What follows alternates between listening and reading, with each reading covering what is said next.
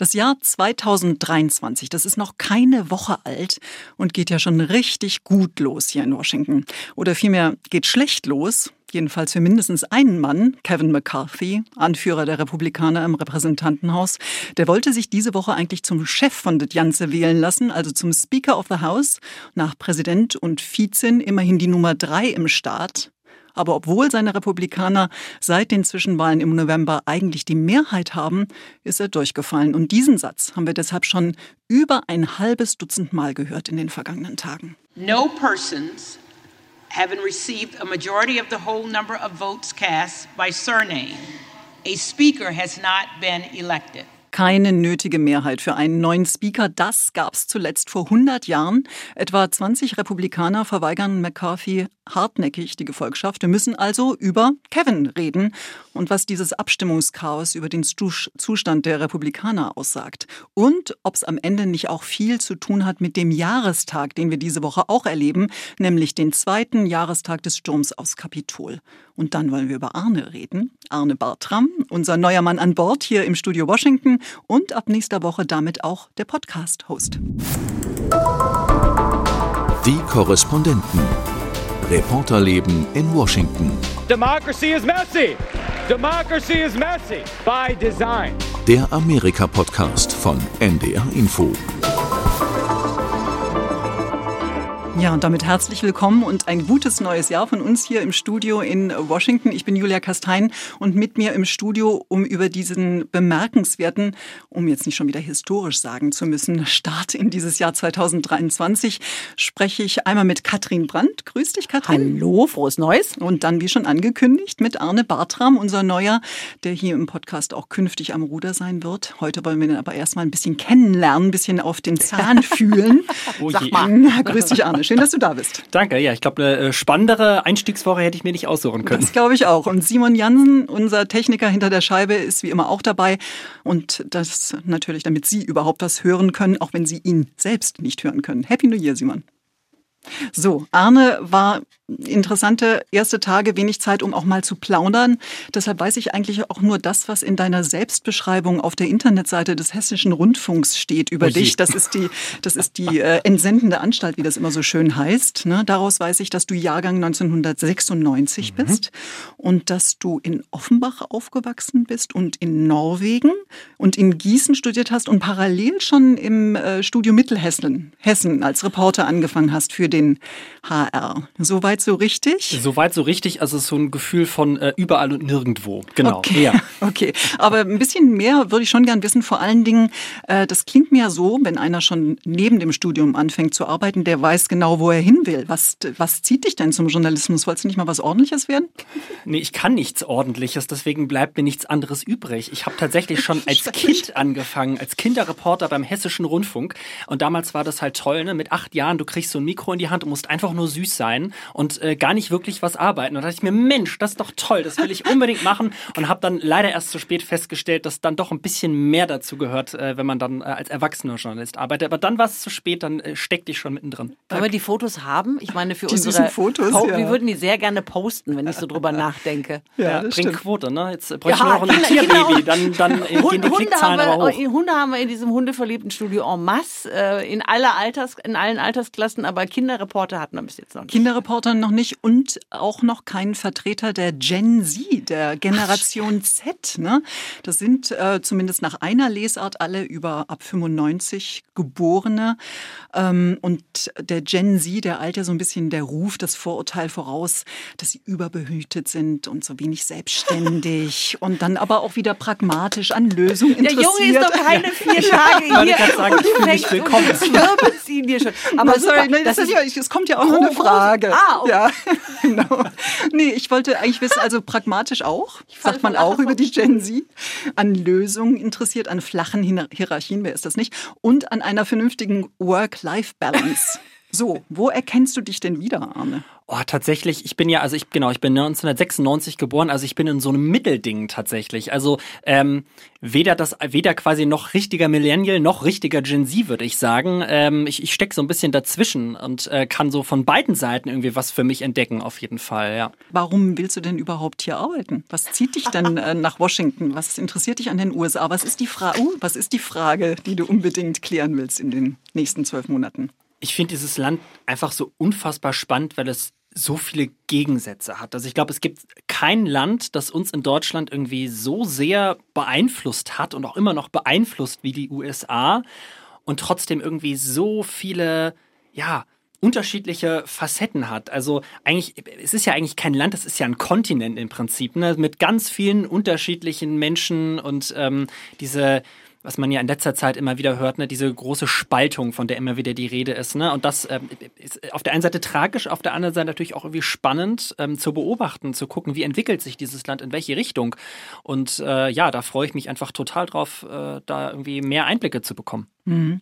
Und äh, diese Gegensätze, die konntest du auch gleich bei deinem ersten Reporterauftrag zumindest so ein bisschen in Stein gegossen erleben. Du warst beim Kapitol, ne, jetzt mit Blick auf den Jahrestag äh, des Sturms aufs Kapitol. Das war nicht dein erster Besuch dort, ne? Genau, ich war vor ein paar Jahren schon mal äh, in den USA und habe dann auch als, quasi als Tourist mal Washington besucht und war dann eben auch im Kapitol und äh, habe jetzt sozusagen das zweite Mal die Führung gemacht. Damals eben noch vor dem Sturm aufs Kapitol und jetzt danach. Und äh, sind noch Spuren zu sehen von äh, den Ereignissen vor zwei Jahren? Hast du da was sehen können? Ist noch irgendwo was vernagelt, noch irgendeine Statue nicht wieder gekittet oder so? Nee, und das hat mich tatsächlich sehr überrascht, weil ich wirklich dachte, okay, da die fahren jetzt hier mega die Sicherheitsvorkehrungen Vorkehrungen, gerade eben äh, ja auch, weil im Moment ja die, die Wahl, äh, mehrere Wahlgänge stattfanden zur Sprecher des, zum Sprecher des Repräsentantenhauses. Und dann, dann kam ich da an und sah da so ein paar läppische Gitter, die vorm Eingang standen. Also da, wo die Demonstranten vor zwei Jahren hochgestürmt sind, waren wirklich nur so, so, so, so ein paar, ich sag mal so hüfthohe Gitter und so ein paar Polizisten davor. Und ich habe mal so ausgetestet. Ne? Man muss ja auch als Junior muss man mal so ein bisschen ins Risiko gehen. Man gleich verhaftet werden so, Katrin. so nah ran. Moment. so, so nah ran, wie es geht und dachte, okay, da, da werde ich jetzt hier bestimmt ausgeschimpft. Und da war eine ganz freundliche Polizistin, die sagte so, Entschuldigung, arbeiten Sie hier? Ich so, nee, ja, dann gehen Sie doch bitte mal zwei Meter zurück. Aber also, also wirklich in einem sehr, sehr freundlichen Ton. Und dachte ich mir, okay, also nach dieser Erfahrung von vor zwei Jahren, auch die Sicherheitskontrolle war so, äh, vorher, das dürfen Sie nicht mitnehmen und das darf nicht rein. Da waren die mega entspannt. Also das hat mich sehr überrascht. Und welche Rolle, es war ja eine normale Touristenführung, die du mitgemacht hast, welche Rolle haben denn diese Ereignisse in der Führung selbst gespielt? Wie ist denn dein Guide oder deine, deine Guidin damit umgegangen? Die Guidin hat nichts dazu gesagt kein einziges Wort. Und das fand ich auch sehr bemerkenswert. Es spielt wirklich überhaupt keine Rolle. Es wird totgeschwiegen und ähm, tatsächlich hat das wohl auch System. Also äh, amerikanische Medien berichten jetzt auch darüber zum anlässlich des Jahrestags, dass äh, ja die, die, die Guides dort eben die Ansage haben von oben, das nicht anzusprechen. Hm. Vielleicht Werden Sie denn angesprochen? Also haben denn die Leute in deiner Besuchergruppe die Frage gestellt? Das habe ich nämlich auch, äh, ich habe auch kurz überlegt, ob ich es vielleicht selber mache, aber dann dachte ich mir so, ah, ich, ich halte mich jetzt mal journalistisch zurück und, und beobachte einfach mhm. mal aus der zweiten Reihe. Nein, es hat tatsächlich keiner äh, angesprochen. Was ich aber sehr interessant fand, ähm, es gibt ja viele, ich sag mal, die USA haben ja in ihrer Geschichte viele äh, Probleme auch schon gehabt, ähm, viele, viele Kontroversen und ähm, die wurden durchaus angesprochen. Also das Thema Sklaverei zum Beispiel, das Thema Bürgerrechte, Mhm. Da wurde zum Beispiel auch erzählt, dass ähm, ähm, mehrere Statuen schon nicht mehr an ihrem Platz sind, beziehungsweise eine sogar jetzt äh, entfernt werden soll. Da, da wurde quasi gesagt, ihr, ihr, seid eine der wenigen, die, die, eine der letzten, die die jetzt noch sehen, weil in den nächsten Wochen kommt die weg, weil irgendwie dieser eine Abgeordnete, der da verewigt wurde, zum Beispiel für die Sklaverei gestimmt hat mhm. damals. Und ähm, der kommt jetzt weg. Also diesem Teil der Geschichte stellen sie sich immer mehr. Da hat auch die, ähm, die Guidin quasi gesagt hier, ne, also da, da kümmern wir uns jetzt immer mehr drum, da uh, we've come along long way, ne? Also da haben wir uns schon weiterentwickelt. Aber äh, ja, diese Ereignisse vor zwei Jahren, die sind offensichtlich noch zu frisch. Zu frisch und natürlich auch äh, werden so unterschiedlich wahrgenommen. Ja? Du hast ja die Spaltung im Land genannt als etwas, was dich fasziniert. Und da wird sie ja sehr deutlich. Ne? Für die einen war das der notwendige Akt, um die Demokratie zu retten. Und mhm. für, der, für die anderen war das der Hochverrat in der Demokratie. Ne? Und da ist man wahrscheinlich noch nicht so weit, sich darauf einigen zu können, wie man es nun lesen soll oder präsentieren in so einer Führung. Ähm, wie war es denn mit den anderen Leuten in der Führung selber? Hast du mit denen noch mal drüber reden können? Wie sie, wo waren die überhaupt her? Wie, also was, was, wie haben die das so erlebt und was ist deren Rückschau auf das, was passiert ist? Genau, ich habe mir so ein paar äh, junge Amerikaner, so ungefähr in meinem äh, Alter, Anfang Mitte 20, rausgeschnappt sozusagen aus der Gruppe, mit denen wir gesprochen. Und tatsächlich, viele wollten nichts sagen. Also mhm. ähm, sonst gelten ja so die Amerikaner gerne mal als so ne, sehr offen. Man, man, man spricht gerne mal, man kommt ins Gespräch. Sehr schnell. Ja, Kann ne? bestätigen. Ja. Bei mhm. dem Thema nicht. Also mhm. da waren wirklich, da waren so, äh, als ich gesagt habe, hier, ne, ich bin vom, vom deutschen Radio und würde gerne mal so, ah ja, toll, würde gerne über den 6. Januar. Ja, nee, nee, da, äh, mhm. ja, doch, doch lieber nicht. So, äh, zwei mhm. haben mir dann tatsächlich doch ein bisschen was erzählt und äh, haben das auch sehr unterschiedlich bewertet. Also äh, eine junge Frau, auch Anfang 20, die irgendwie gesagt hat, sie ähm, ja, findet, das ist ganz wichtig, das müsste man thematisieren und ein, äh, ein, junger Mann, auch Anfang 20, der gesagt hat, ja, nee, also es war schon irgendwie ein tragischer Tag, ne? also nicht gut, mhm. was da passiert ist, aber so nach dem Motto, jetzt ist auch mal, jetzt ist mal gut, get over it, so, ne? Also wir, wir wollen das jetzt nicht irgendwie so als Teil unserer amerikanischen Geschichte sehen. Hm. Tja, dem, dem können Sie leider nicht entgehen. Ja, ich fürchte das nicht. Ist, äh, nee. Und wird wenn, Teil der Geschichte bleiben. Und genau. zwar ein wichtiger, ja. zumindest für das frühe 21. Jahrhundert. Auf jeden Fall. Und wenn Sie äh, durch noch den Versammlungssaal äh, geführt worden wären, da seid, seid ihr nicht durchgekommen, ne? dann hätte man ja auch noch äh, sehen können, wo das Ganze hinführt, sozusagen, zwei das, Jahre später. Das und vor allem, was ich interessant fand, was bei der Führung erzählt wurde, es gab äh, schon mal einen Angriff auf das Kapitol und zwar durch die Briten im Unabhängigkeitskampf. Ja, 1814 sehen. Und genau, äh, genau. und ähm, dann äh, hat auch der, der eine junge Mann, der meinte so, ja, äh, eigentlich mal Get Over It ist gut jetzt, auch gesagt, äh, ja, eigentlich ist es ja schon wichtig, weil äh, es war der zweite Angriff aufs Kapitol. Und wir sagen, okay, ne, da, damals beim Unabhängigkeitskampf und jetzt, da liegt schon eine gewisse Zeit dazwischen. Das ist, kann man mal doch so als historisches Ereignis sehen. Aber damals hat auch ganz Washington gebrannt, muss man auch noch mal. Ja, Gott sei Dank ist es so weit ja nicht gekommen. Ja, genau. Genau. genau. Aber dann jetzt so, ja, nee, also das, äh, ja, nee, brauchen wir jetzt nicht so. Auf jeden Fall dieser Tag eine Zäsur. Ähm, für viele Amerikaner nach wie vor ja ein tiefer Schock und das äh, gilt eigentlich auch für den Mann, äh, über den wir jetzt eben auch reden müssen, Kevin McCarthy, der auch eben am 6. Januar 21 entsetzt und empört war über das, was da passiert ist und auch tatsächlich Donald Trump äh, einen Teil der Verantwortung zugeschoben hat, im ersten Affekt, sage ich mal. Drei Wochen später sah das alles schon ganz anders aus. Kevin McCarthy ist nach Mar-a-Lago gereist, hat ähm, Trump quasi den Ring geküsst und sich dann äh, auf Twitter mit einem Bild verewigt und gesagt, sie hätten da auch schon eben über die Zukunft gesprochen, über das, was ja jetzt eben Realität geworden ist tatsächlich, nämlich dass die Republikaner die Mehrheit im Repräsentantenhaus erlangen. Ähm, das war das Kalkül von Kevin McCarthy und trotzdem hat er sich verrechnet, Katrin. Oh, was, ja. ist denn, was ist denn schiefgegangen?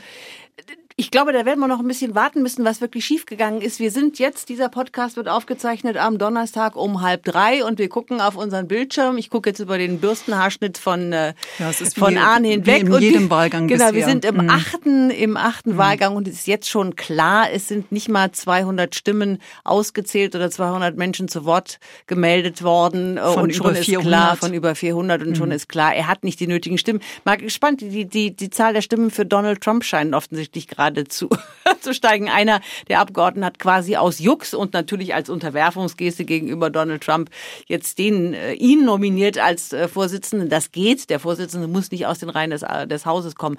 Ja, Kevin McCarthy ähm, steht da vor einer Wand und die, die, die Wand besteht aus 20, gut 20 Abgeordneten aus dem rechtskonservativen, um nicht zu sagen rechtsextremen Verschwörungstheoretikerlager, die beschlossen haben, sie wollen diesen Mann nicht und vor allen Dingen wollen sie eine Demonstration ihrer Macht in diesem frisch gewählten Kongress und äh, klar machen, an ihnen geht kein Weg dran vorbei. Man könnte umgekehrt fragen, haben die bei den Midterms nicht aufgepasst? Weil wir hatten ja das Gefühl nach diesen Zwischenwahlen, dass die Amerikaner jetzt langsam die Nase voll von crazy haben, also mehr Normalität haben wollen, Leute, die gut regieren wollen, Leute, die Kompromisse eingehen wollen, die was fürs Land tun wollen. Und jetzt stehen ausgerechnet diese äh, Disruptor, äh, diese, diese Zerstörer da und wollen, dass das, äh, dass das Abgeordnetenhaus nach ihren Bedingungen arbeitet. Ja, aber Sie sind also, natürlich dafür reingewählt worden. Sie haben es ja geschafft. Also es haben vielleicht nicht alle geschafft, die von Trump äh, unterstützt Drum. wurden, aber diese eben genau dafür. Ja, also aber von dieser Gruppe der, der, der Aufständischen, äh, das, obwohl mir das zu freundlich ist, sind gerade mal fünf Neugewählte dabei. Mhm. Ne? Also die Mehrheit derjenigen, die da stehen und McCarthy nicht oder verhindern wollen, ist nicht zum ersten Mal in nee, dieses aber Parlament. Auch mit, genau. auch mit Trumps Unterstützung. Da, der spielt im Hintergrund eine große Rolle. Genau, absolut. aber das ist eigentlich die große Frage. Welche große Rolle spielt der eigentlich noch im Hintergrund? Es gab ja ähm, bei diesen äh, versammelten äh, Wahlgängen von ihm nochmal explizit nach dem ersten Tag die Aufforderung bei Truth Social, man solle doch jetzt mal äh, nicht diesen großen Triumph in eine peinliche Niederlage verwandeln und äh, alle sollten für Kevin McCarthy stimmen. Und interessant fand ich war, wie eine der Rebellinnen darauf reagiert hat. Das war Lauren Borbert aus Colorado. Die war gerade dabei, äh, nochmal einen Gegenkandidaten zu McCarthy aufzustellen und hat dann Simon, lass es uns mal hören, das gesagt. Even having my favorite president call us and tell us we need to knock this off, I think it actually needs to be reversed. The president needs to tell Kevin McCarthy that, sir, you do not have the votes and it's time to withdraw. And with that, I yield. Thank you. Ja, also sie sagt wirklich, Trump liegt da falsch. Er hätte eigentlich jetzt doch mal endlich Kevin McCarthy auffordern sollen, äh, zurückzuziehen, weil er einfach nicht die nötigen Stimmen hat. Das klingt ja nun nicht so, als ob Trump seine Leute noch irgendwie im Griff hat. Ähm, ja und nein. Also man hört, wie im Hintergrund geboot wird und eine andere von aus dem aus dem Trump-Lager, die berühmte Marjorie Taylor Greene, die ja auch zu den äh, rechtsextremen Gesichtern dieser Fraktion gehört, hat gesagt, ähm, wenn Trump das nicht gesagt hätte, dann wäre die Zahl der Leute, die nicht für McCarthy stimmen, womöglich sogar noch größer gewesen. Also er hat möglicherweise damit Schlimmeres verhindert und wir sehen es ja auch. Matt Gates, auch der hat gesagt, das schlechteste Personalentscheidung, die Trump je getroffen hat, sich hinter McCarthy zu stellen, hat jetzt doch sozusagen sich wieder verneigt. Ähm, was aus den Republikanern und Trump wird, das werden wir auf dem Weg zu den äh, Präsidentschaftswahlen noch sehen. Und ähm, da wird sich sicherlich das eine oder andere noch ähm, ausdividieren. Was ich da auch interessant finde, ist, ähm, man darf ja nicht vergessen, Trump hat ja die Extreme bei den Republikanern nicht erfunden. Ich glaube, das kann man irgendwie nach seiner Präsidentschaft, äh, vergisst man das gerne mal, dass es ja auch vorher schon ne, die Tea Party-Bewegung gab. Ähm, die Den da Freedom immer Caucus, zu dem die allermeisten jetzt eben gehören von diesen 20 Genau, Rebellen. genau, ähm, mhm, genau. Die, äh, die da sozusagen immer schon gegen das angebliche Establishment rebelliert haben. Mhm. Ähm, und da habe ich auch auch irgendwie gestern eine, eine ganz interessante Analyse gehört von einer Analystin bei CNN, die irgendwie gesagt hat, naja, man, äh, man sieht so ein bisschen, wie vielleicht dann auch der, äh, sich die mit Trump, diese, diese Extremisten verbunden haben. Ne? Also er, er, er hat irgendwie ganz gut reingepasst, die beiden haben sich, die beiden Seiten sozusagen haben sich irgendwie ganz gut ergänzt. Aber jetzt merken sie, dass sie ihn vielleicht gar nicht immer so unbedingt brauchen mhm, genau. ähm, und ähm, sind sozusagen auch bereit, äh, ohne ihn als, als Galionsfigur weiterzuarbeiten, weil es ihnen eben um ihre extreme Agenda geht. Hm, und Kevin McCarthy, wie sich herausstellt, hat vielleicht da ein Stück weit aufs falsche Pferd gesetzt vor zwei Jahren. Ne? Und, und er hat natürlich auch sich dadurch unglaubwürdig gemacht, dass er viel zu oft im Laufe seiner politischen Karriere seine Meinung geändert hatte. Ne, du hast die Episode ja schon geschildert nach dem 6. Januar, dann wieder doch in Mar-a-Lago. Er war mal für Abtreibung, mal gegen hm. Abtreibung. Mhm. Er ist jemand, der auch viel Geld einsammelt. Das wird ihm vorgeworfen, dass er sozusagen äh, sich kaufen lässt, seine, sein Verhältnis zu. Ja, aber äh, zu er kriegt auch Applaus davon. Ja, sicher, dafür, weil er eben auch natürlich. Kandidaten unterstützt. Ja. Ne? Also zum Beispiel ja. ein Thema wird sein in diesem nächsten Abgeordnetenhaus das Verhältnis zu den Großunternehmen. Mhm. Ähm, so Trump äh, ist, ist, gegen die Großunternehmen. Viele Republikaner, die eigentlich ja viel Geld von großen Unternehmen bekommen, stellen sich jetzt hin und sagen, wir müssen im Prinzip ähm, was für die kleinen Leute tun. Also die, die machen jetzt so ein bisschen einen auf Arbeiterpartei und gegen die großen Konzerne. Mal gucken, wie sich das entwickelt, weil eigentlich passt das nicht zusammen. Mhm. Die Demokraten, die können eigentlich frohlocken, tun es ja zum Teil auch, ähm, schicken Memes rum mit Popcorn, Essen, äh, bekommen vorgeworfen. Von der anderen Seite, sie hat sogar Alkohol mit reingenommen in den Nein, Sitzungssaal. No Nein, um Gottes Willen. Ähm, und äh, der Einzige, der das äh, auch deutlich kritisch sieht, scheint der Präsident zu sein, der ja parallel zu diesen ersten Wahlgängen ausgerechnet mit seinem republikanischen Widersacher im Senat unterwegs war in Kentucky und demonstriert hat, wie es auch gehen kann. Da haben sie nämlich gemeinsam dieses Infrastrukturpaket in Kentucky gefeiert, Mitch McConnell und er. Ähm, und der sagt, sagte dann eben nur auf dem Weg zum Hubschrauber, ähm, er findet das eigentlich alles nur peinlich. Aber eigentlich kann ihm doch nichts Besseres passieren, oder? Na, weiß ich nicht. Also ich glaube, wenn man sich sehr dafür interessiert und sehr drin ist, ne, dann äh, ist man vielleicht immer dabei. Aber jetzt mal ganz im Ernst, was bleibt denn bei dem, eigentlich ist ein doofes Wort, Average American, mhm. bei, beim Durchschnittsamerikaner, der irgendwie hier buckeln muss, um über die Runden zu kommen, übrig, der jetzt nicht so in den Details drin steckt. Bei dem bleibt doch übrig, die in Washington kriegen es nicht hin. Also das ist, finde ich, immer die, immer die Gefahr, dass es am Endeffekt vielleicht auf, auf ja, auf, auf alle zurückfällt, auf im Prinzip die ganze Politik und dieses Vorurteil von wegen, die da in Washington machen eh, was sie wollen und äh, sollen sich mal zusammenraufen, aber kriegen es nicht hin, alle darunter leiden. Du, da, da rührst du an einem interessanten Punkt, weil ich mich natürlich auch frage, ähm, wie groß ist denn der Schaden für die Republikaner nun tatsächlich? Irgendwann werden sie ja irgendeine Lösung gefunden haben. Vielleicht dauert es noch äh, zwei Monate, wie damals Mitte des 19. Jahrhunderts nach 133 Wahlgängen oder was auch immer. Aber irgend, irgendeine Lösung werden sie ja wohl finden, nehme ich doch mal stark an. Ähm, und ist das dann nicht alles kurz darauf wieder vergessen in diesem kurzlebigen Geschäft und vor allen Dingen, bis die Amerikaner das nächste Mal an die Urnen müssen, nämlich dann erst 2024? Also ich denke, die, die 20, 22, wie auch wie viele auch immer es sind, machen das ja nicht ähm, ohne Kalkül, sondern sie wissen, dass sie dafür in einem bestimmten Flügel der, der, sagen wir mal, Ultra-MAGA-Fraktion, MAGA wie Make America Great Again, sehr gefeiert werden. Und wir wissen auch, dass die Extremisten, also so Leute wie Marjorie Taylor Greene und Lauren Boebert, dass die sehr, sehr gut da drin sind, Geld einzusammeln, weil je extremer die Meinung, desto besser ist die Möglichkeit, Geld einzusammeln. Mit äh, Middle of the Road oder mit Kompromissen kriegt man hier in den USA kein Geld und man braucht Geld als Abgeordneter. Also insofern, die werden das machen, um den Jubel in ihren Netzwerken einzusammeln. Für die kann die Rechnung durchaus aufgehen. Die wollen den, den Sumpf trockenlegen, den Sumpf zerstören. Sie wollen, dass die Regierung klein halten und ihren Einfluss als, ähm, als, als Graswurzel ähm, äh, Abgeordnete vergrößern. Also für die kann die Rechnung sehr wohl aus, aus, gut ausgehen, aber für alle anderen die auf Kompromisse setzen oder vielleicht mal was geschafft kriegen wollen, könnte es schwierig werden. Hm, wir haben ja vorhin schon kurz darüber geredet, was die eigentlich reitet. Ähm, sie, Sie behaupten ja, es geht Ihnen eben auch äh, um Reformen über die Abläufe im Kongress letztendlich. Ja. Wie, wie, wie läuft so ein Gesetzgebungsverfahren? Welche Möglichkeiten hat eigentlich ein einzelner Parlamentarier dann noch irgendwie einzugreifen oder überhaupt mal die Vorlage zu lesen? Ja. Und äh, ganz ehrlich, mir geht es so, wenn ich denke, naja, 72, also 72 Stunden ist nicht zu wenig, um vielleicht mal ein, ein großes Gesetzespaket lesen zu können, bevor man darüber abstimmen muss. Es wird ja hier alles immer genau. spitz auf Knopfen. Ja. Mal, sei mal dahingestellt, wie ernst das gemeint ist. Aber eine andere wesentliche Forderung, um die es ja momentan offenbar geht, ist, ab wann, äh, wie viele Abgeordnete es sein müssen, um die Abwahl des, des Speakers zu beantragen. Da ist offenbar jetzt, äh, läuft es auf einen hinaus. Bisher waren es 50. Das mag man sich gar nicht ausmalen, oder? Jede Sitzung des Repräsentantenhauses ist ein weiterer Wahlgang. Ja gut, ähm, worauf man aber auch, finde ich, immer gucken muss, ist, was das Ganze ja bedeutet. Das war mir zum Beispiel vorher auch gar nicht klar, dass die ja überhaupt nicht arbeiten können jetzt so richtig. Ne? Und was das auch für Folgen hat für das ganze Land. Also ich meine, äh, wenn es jetzt nur äh, ein, zwei Tage sind, ist das jetzt vielleicht nicht so dramatisch, aber ähm, sollte sich das weiter hinziehen und es können äh, keine Gesetze verabschiedet werden zum Beispiel. Also ähm, das wäre ja dann wirklich ein politischer Stillstand, wenn das so weitergeht. Und außenpolitische Feinde gucken da vielleicht auch ganz interessiert zu, was ja, da ja. gerade so passiert. Aber ne? das ist natürlich die Frage, lässt man sich jetzt als, äh, als Fraktion von so einer Handvoll von Widerstands, selbst erklärten Widerstandskämpfern Kämpfern erpressen? Und das, so wird, das ist die eine Lesart und Kevin McCarthy sagt ja auch, denen geht's ja nur, die wollen ja nur selber Pöstchen haben, die wollen in die wichtigen Ausschüsse, die wollen die Tagesordnung selber bestimmen. So, das ist die, das ist die Lesart ähm, der anderen. Aber es ist, es ist ganz klar, es ist eine Machtprobe. Ähm, wie heißt das hier? Game of Chicken. Also der, wer als erstes zuckt, ne?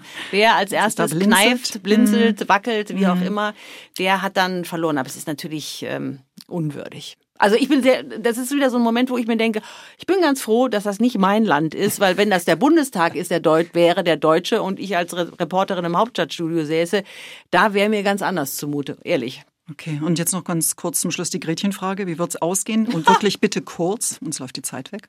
Ich glaube, sie werden ihn irgendwann zwingen, den Kevin McCarthy, dass er in, äh, zurückzieht, weil ähm, der, die Wut steigt bei den anderen und sie werden, ich habe keine Ahnung wen, aber irgendjemand anderes aufstellen müssen. Mhm glaube ich, auch, die ziehen irgendwie, zaubern irgendjemanden aus dem Hut und äh, sagen irgendwann, es muss ja weitergehen. Okay, und die Auflösung dann, Arne? Vielleicht nächste Woche im nächsten Podcast. ja, Mal sehen, wissen wir nicht. Äh, ja, erstmal vielen Dank und dann auch viel Spaß, Arne. Und äh, danke, Katrin, fürs Ich bin dabei. total froh, dass Arne da ist, weil jetzt habe ich als Nordhessin noch einen Mittelhessen zu meiner Seite oder noch einen Südhessen. Wir sind richtig stark jetzt. Genau, ich glaube, er vertritt Süd- und Erbarme, Mittelhessen. Genau, oder? erbarme zu spät die Hesse kommen. Ja, juhu, okay. Na, wir halten dagegen so gut wir können, ne, Simon? danke auch an dich. Und vielen Dank natürlich an Sie fürs Zuhören. Und wenn Sie nochmal nachhören wollen, den Washington-Podcast gibt es genau wie alle anderen aus dem Kreis der ARD-Korrespondenten natürlich in der ARD-Audiothek oder über NDR ndr.de slash die Korrespondenten. Ich bin Julia Kastein. Danke nochmal fürs Zuhören. Machen Sie es gut. Die Korrespondenten. Reporterleben in Washington. Der Amerika-Podcast von NDR Info.